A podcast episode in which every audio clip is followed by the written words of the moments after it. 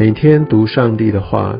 认识圣经之美，进入上帝的真善美。家人们平安，我是怀德。今天我们要进入到撒母耳记下第二十四章，这也是整个撒母耳记的最后一章。在这一章，我们可以看到大卫在他的晚年犯了一个极大的错，而这样所犯的这个罪，让神很不喜悦。但我们也可以从他在犯错，还有在悔改，乃至于神的一些作为当中，也为这整个撒母耳记来做了一个非常美好的一个注脚。大卫是一个合神心意的人，然而他不是一个完美的人，他会犯罪，但是呢，当他知罪时，他就会认罪，而且是彻底的悔改。而这个悔改就带来一个整个局势上面的一个翻转。虽然在犯罪的时候，他要承受很大的惩罚跟代价。我们相信大卫他所承受的这些的惩罚，绝对都不是小事。那也是因为他所在的位分，神使用这些惩罚，让大卫呃能要彻底的来觉悟悔改。而当我们承担，更重的责任时，有的时候神的作为或者从神来的管教会来得更大，但是这其实是为了我们的好处，因为我们在某一些位分上面，也许我们的影响力是非常大的，上帝也需要透过这样的管教，来让我们知道我们拥有这些权利，它会带来的结果。大卫他的这一生，他所显示的。完完全全就是这样明显的彰显，在二十四章第一节就说耶和华又向以色列人发怒哦，就激动大卫。我想这是一个呃在语文叙事上面的一个写法，我们现在也许不是非常的明白，但是它背后的意义比较像是说，呃，其实撒旦要来发动这样的攻击，而上帝容许撒旦。去来做这样的攻击，让大卫陷入在一个试探当中。但是大卫在试探当中，他跌倒了，所以以至于呃，他就犯了罪。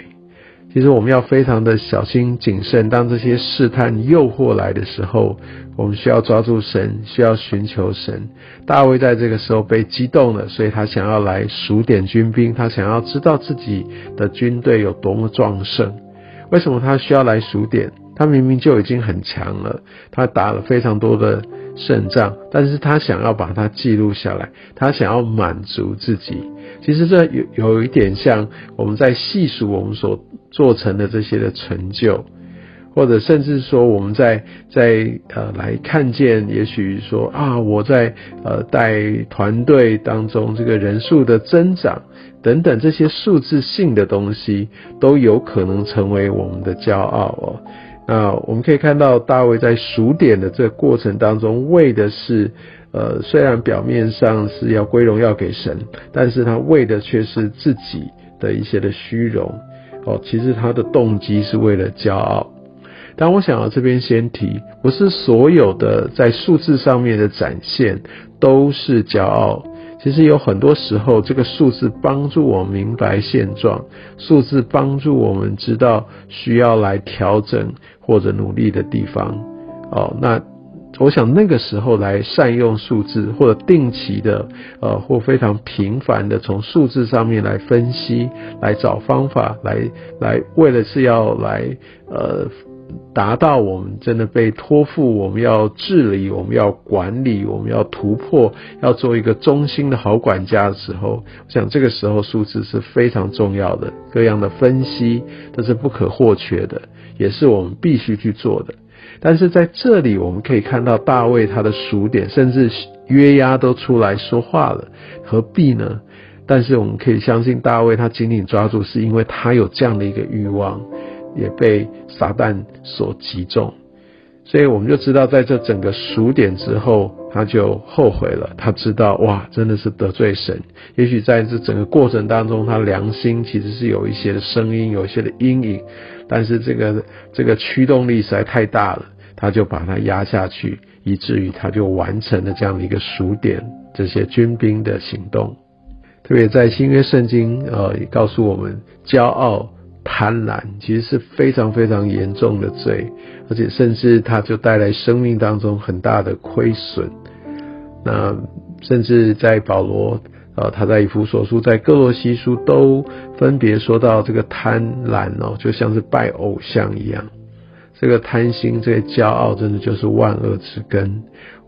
骄傲跟贪心，把上帝放到不是属于上帝的位分上面。我们想要自己来做主，我们想要自己掌权，我们觉得自己可以来操控一切。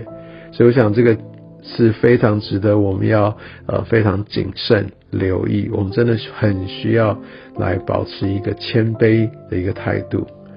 其实大卫这个骄傲跟贪婪，也在他一生当中，特别在他做王以后。记不记得那时候他犯了很大的罪，跟八十八发生了奸淫，而先知拿单一开始来找到他讲的这个比喻，是讲到一个富户，哈，他舍不得把自己的羊来来拿出去请客，而是偷了那个只有一只羊的这个穷人，他也是贪心。而后来呢，神就要要来惩罚大卫，那我们可以看到大卫他的选择，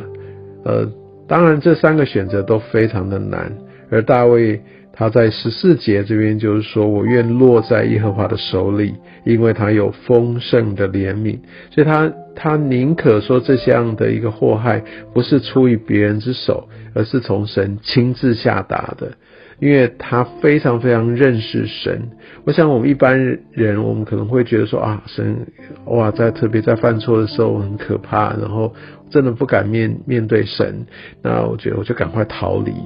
但是大卫他清楚知道，他很明白，因为他跟神很亲近，虽然他犯罪，但是他明白神的本质。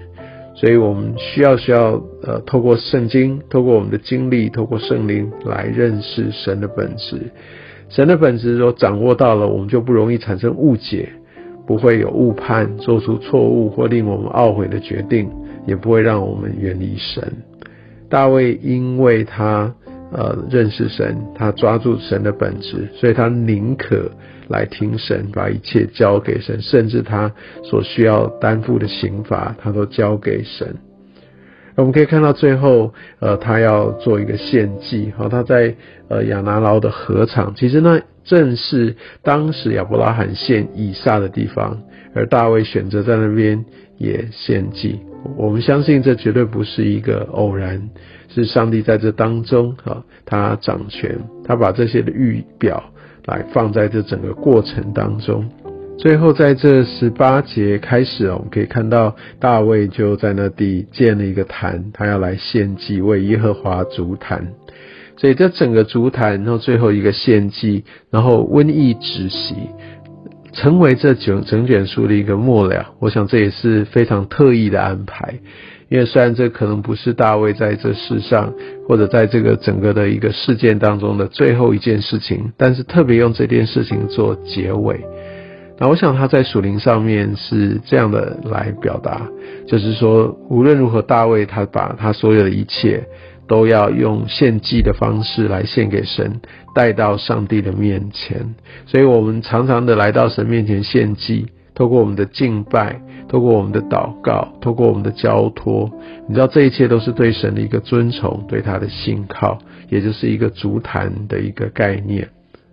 所以我们可以看到，用献祭来作为这卷书的结尾是非常有意义的。而在二十二节，当克劳对大卫说：“这些东西都可以拿去，哈，牲畜也都可以拿来献祭，你不用再付了。”但是大卫他说：“不行，一定要用他一个价格，呃，来付给他。”其实这也有一个属灵含义，就是我们不能太轻忽，随便就把啊这些不需要付上代价的东西就献祭，轻忽的献掉，或者我们在敬拜的时候，我们在想自己的事情。我们很轻忽，我们我们就是把时间打发过去。祷告的时候有口无心，就是跟着呃或者在念一些经文，哦走一些的程序，但是我们的心并不放在那里。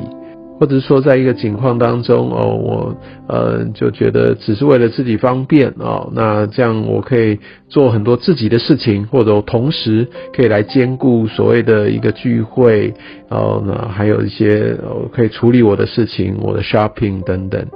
我想这非常可能